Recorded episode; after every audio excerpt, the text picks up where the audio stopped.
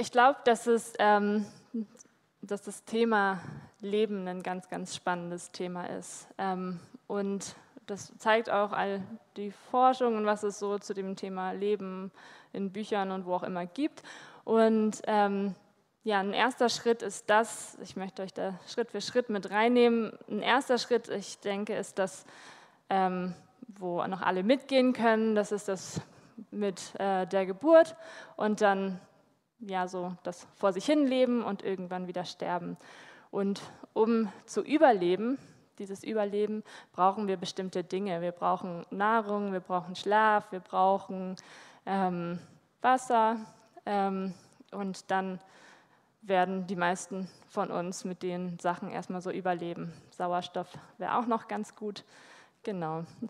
Und ähm, ja, das ist erstmal so die Lebensgrundlage, die wir alle benötigen, um hier sein zu können. Ähm, in einem zweiten Schritt kann man sagen, dass es ähm, sozusagen ein erfüllteres oder ein zufriedenes Leben geben kann, wenn bestimmte Dinge gegeben sind. Und ähm, ich finde, an dem Punkt wird es richtig interessant, mal darüber zu sprechen und zu gucken, welche Dinge sind das eigentlich, die wir benötigen, um ähm, ja, irgendwie ein zufriedenes Leben zu führen. Und ähm, die Psychologie hat dann mal Sachen gesammelt und gesagt, okay, um die Dinge könnte es sich handeln, die wir alle brauchen und die gegeben sein müssen, damit wir irgendwie Zufriedenheit erfahren. Und dieses lebenswerte Leben, wie sie es dann nennen, oder dieses auch Freude, die man dann im Leben äh, spüren kann, dafür braucht man bestimmte psychische Grundbedürfnisse. Und das sind sozusagen ähm, ja, die die Grundlage dafür. Und das eine wäre, dass man ähm, ja, Bindung braucht und Geborgenheit. Das, was schon ganz kleine Säuglinge und Kinder benötigen, Nähe zu äh, Menschen, Geborgenheit bei Menschen, angenommen sein von, von engsten Menschen. Ähm, es ist erwiesen, dass wir das alle benötigen, um ein positives Bild von uns selber zu bekommen und ein positives Bild auch von der Umwelt zu bekommen. Und dass das ein instinktives Bedürfnis ist, was wir alle in uns tragen. Ein zweites wäre sowas wie Kontrolle und Orientierung, dass wir es alle irgendwie brauchen, zu wissen, ähm, ja, was um uns herum so passiert, dass wir Einfluss darauf haben, was mit uns passiert, dass wir planen können, dass wir Sicherheit haben, dass wir vielleicht auch Ziele haben und ähm, ja, wir unserem Umfeld quasi nicht einfach so ausgeliefert sind und mit uns passiert, ähm, ja, irgendwas passiert, ohne dass wir darauf Einfluss nehmen können. Als nächstes gibt es sowas wie, dass wir unseren Selbstwert irgendwie schützen ähm, müssen oder erhöhen wollen, so wie es in dem Text, den ich vorgelesen habe, ähm, Thema war, dass wir es ähm, brauchen, ähm, ja, von außen, aber auch von uns selber Bestätigung zu bekommen, zu sagen, ja, du bist gut, so wie du bist, das kannst du gut, das, ähm, ich bin stolz auf dich, ähm, ja, um positive Gefühle empfinden zu können und auch einen positiven Wert sich selber gegenüber erleben zu können. Als letztes ähm, sagt die Psychologie, braucht es sowas wie ähm, das Vermeiden von Dingen, die uns keinen Spaß machen, und das Machen von Dingen, die uns Spaß machen. Ähm, dass wir alle irgendwie danach orientiert sind, zu vermeiden, was wir blöd finden und das zu tun, wo wir richtig Lust drauf haben, um halt glücklich werden zu können. Und man sagt, wenn all diese Dinge irgendwie ausgefüllt sind oder so Tag für Tag so passieren, dann können wir ein ausgefülltes, ganz zufriedenes Leben haben. Dann geht es uns gut innerlich, ähm, und wir können irgendwie genießen, haben einen positiven Blick auf uns und dann passt alles irgendwie. Quasi beschrieben wird, dass es in uns einen Raum gibt. Es gibt in uns irgendetwas, was befriedigt werden möchte, was ähm, nicht einfach ausreicht, dass wir essen, trinken und irgendwie Freude haben, sondern es gibt einen Raum und der hat irgendeine Art von, von Sehnsucht. Da muss irgendwas passieren, der muss irgendwie gefüllt werden, dieser Raum, damit es uns gut geht. Und das finde ich total spannend. Ähm, und vielleicht kennt ihr das Gefühl, dass dieser Raum nicht gefüllt ist, ähm, dass irgendwas fehlt, diese Sehnsucht nach irgendetwas. Ihr könnt vielleicht nicht ganz genau sagen, was es ist. Ähm, manchmal fühlt man sich vielleicht abgelehnt, manchmal hat man das Gefühl, man weiß gar nicht so richtig, wo man selber im Leben steht, ähm, fühlt nicht unbedingt, äh, dass man Sicherheit und Kontrolle hat in manchen Zeiten im Leben. Ähm, und ja, man hat das Gefühl, dieser Raum ist irgendwie, hat irgendwie Bedarf und der braucht irgendetwas und man hat diese Art von, äh, von Sehnsucht. Und in der Bibel geht es, im, ähm, ja, wenn es ums Leben geht, um das Thema Leben geht, auch um ähm, Sehnsucht und um dieses Bedürfnis, diesen Raum irgendwie zu füllen. Und ich möchte da gern aus Psalm 36 einmal die Verse 6 bis 11 vorlesen aus der neuen Genfer Übersetzung. Herr, bis an den Himmel reicht deine Gnade, bis zu den Wolken deine Treue. Deine Gerechtigkeit ist so beständig wie die Berge, die du geschaffen hast. Deine Urteile gründen tief wie das Meer. Ja, du, Herr, hilfst Menschen und Tieren. Wie kostbar, o oh Gott, ist deine Gnade. Menschen suchen Zuflucht im Schatten deiner Flügel. Sie dürfen den Reichtum deines Hauses genießen und aus einem Sturm, Strom der Freude gibst du ihnen zu trinken. Bei dir ist die Quelle allen Lebens, in deinem Licht sehen wir das Licht. Lass deine Gnade für immer bei denen bleiben, die dich kennen, und deine Treue bei denen, die von Herzen aufrichtig sind. Ich möchte besonders auf Vers 10 eingehen, in dem steht, bei dir ist die Quelle allen Lebens, in deinem Licht sehen wir das Licht. Ähm, David gebraucht an äh, der Stelle das für das Wort Leben das hebräische Wort Haja oder Haya. Das heißt Leben oder lebendig sein. Und das heißt nicht nur äh, das am Leben sein, wie ich es ganz am Anfang beschrieben habe, ähm, also das Existieren, sondern geht noch weiter. Und zwar heißt es so viel wie Aufleben im Gegensatz zum Tod, zum Kranksein, steht auch für wieder lebendig werden oder gesund werden.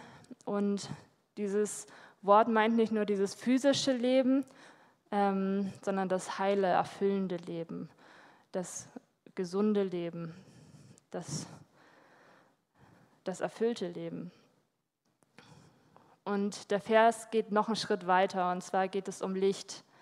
Und zunächst ist erstmal das Tageslicht gemeint, was kommt, wenn ähm, ja, die Finsternis weg ist, wenn die Dämmerung anbricht. Im Alten Testament ist es aber so, dass das ähm, Thema Licht eng mit dem Wort Leben verbunden ist. Und zwar nur da, wo Licht ist, ist auch Leben möglich. Und wer das Licht sieht, der lebt. Und das Licht als Wohlergehen von Gott, als etwas von Gott gegebenes, geschaffenes. Und wer im Licht lebt, der lebt nach den Geboten Gottes. Und ich finde es ganz interessant, dass die Bibel sehr deutlich davon spricht, dass es einen Raum gibt, eine Sehnsucht, die gestillt werden möchte und dass Gott ähm, das stillen möchte mit dem wahren Leben, mit, mit dem Licht, mit dem Erfülltsein, mit dem Gesundsein, mit dem, was er geben kann, was nur durch Gott und seine Ewigkeit gegeben ist. Und was viel, viel mehr zu bieten hat als das bloße Existieren oder ähm, ja, herumlaufen und suchen, sondern ein von, von Gott gegebenes Lebendigsein. Es gibt andere Stellen in der Bibel und ich möchte nur zwei, drei davon vorlesen, wo auch darauf Bezug genommen wird. Zum Beispiel in Sprüche 21, Vers 21. Wer der Gerechtigkeit und Güte nachjagt, der findet Leben, Gerechtigkeit und Ehre. In Johannes 6, Vers 35 steht, Jesus aber sprach zu ihnen, ich bin das Brot des Lebens. Wer zu mir kommt, den wird nicht hungern. Und wer an mich glaubt, den wird nimmermehr dürsten. Oder in Johannes 14, Vers 6 steht, Jesus spricht zu ihm, ich bin der Weg und die Wahrheit und das Leben. Niemand kommt zum Vater denn durch mich. Das heißt, wir können festhalten an dem Punkt, es gibt ein Leben ähm, mit Perspektive Ewigkeit, was von, von Gott in uns drin gefüllt werden möchte. Und ich frage mich immer wieder ähm, oder möchte auch euch fragen an dem Punkt, ähm, spürst du oder spürt ihr, spüren Sie die, dieses innere Verlangen, diese Sehnsucht nach diesem wahren Leben, nach Gott, nach seiner Ewigkeit, nach dem erfüllten Leben?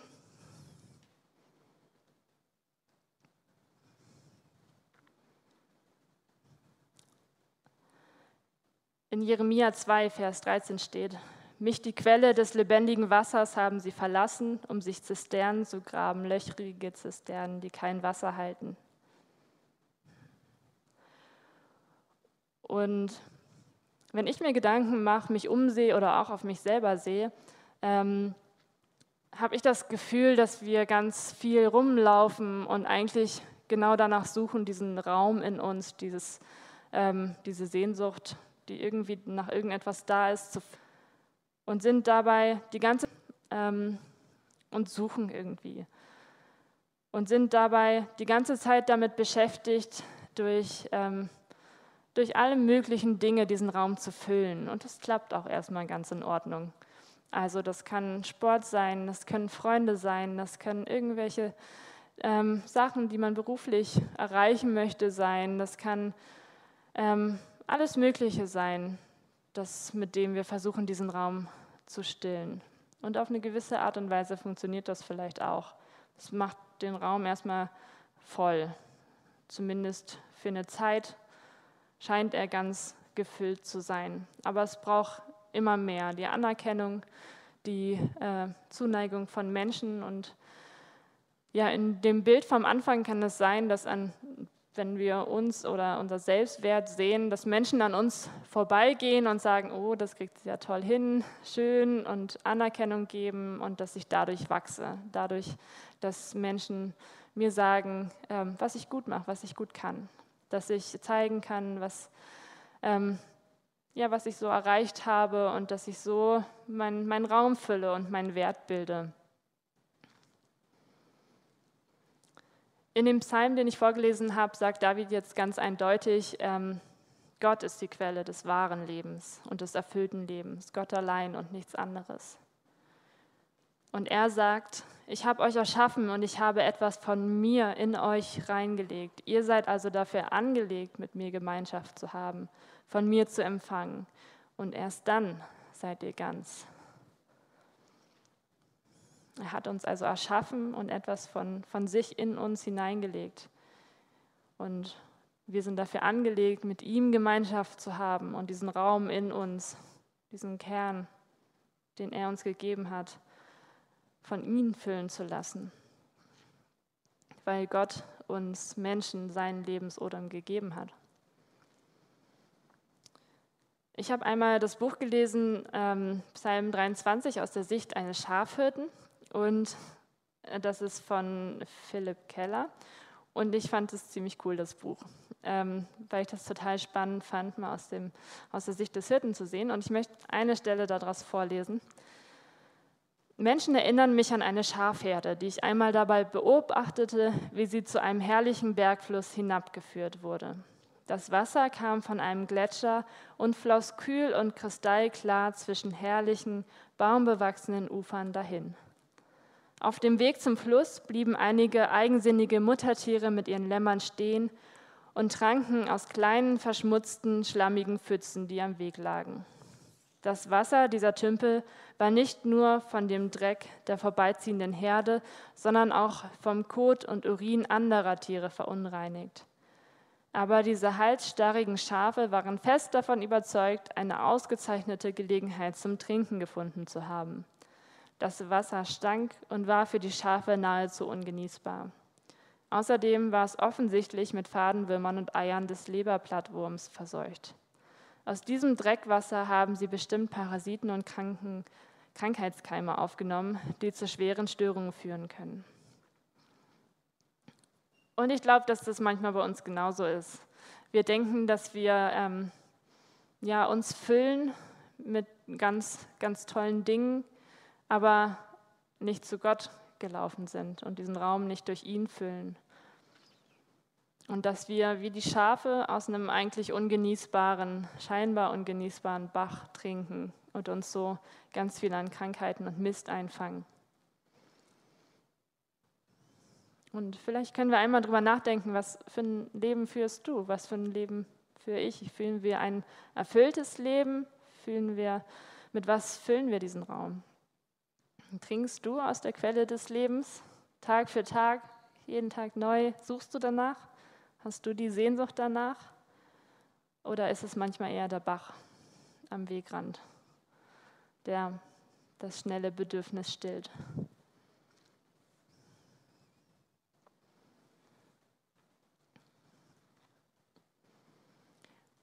Ich habe mich in einem Schritt weiter gefragt, wie komme ich an diese Quelle und wie kann ich den Gott da, ähm, da reinlassen. Und ich glaube, zum einen ist es ja der Zugang, der jederzeit frei ist, wo Gott sagt, ähm, nimm mich an und dann bin ich da. Und zum anderen schließt sich da für mich der Kreis hin zu diesen psychischen Grundbedürfnissen, die gesagt wurden, weil ich ähm, finde, dass sie das eigentlich total toll darstellen. Erstmal brauchen wir diese Sehnsucht, Gott in diesen Raum zu lassen. Dann können wir Sicherheit und Kontrolle abgeben das Bedürfnis nicht selber erschaffen von Sicherheit und Kontrolle, sondern Gott das übernehmen zu lassen, bei ihm die Sicherheit und Kontrolle zu finden in allem. Dann unseren Selbstwert durch ihn beziehen und erhöhen lassen, nicht durch mich selber oder ausschließlich andere Menschen, dass er es sagt, der, was ich wert bin und wer ich überhaupt bin weil er die Dinge auch in mich hineingelegt hat. Nach Orientierung fragen. Wohin soll es gehen? Was sind Ziele?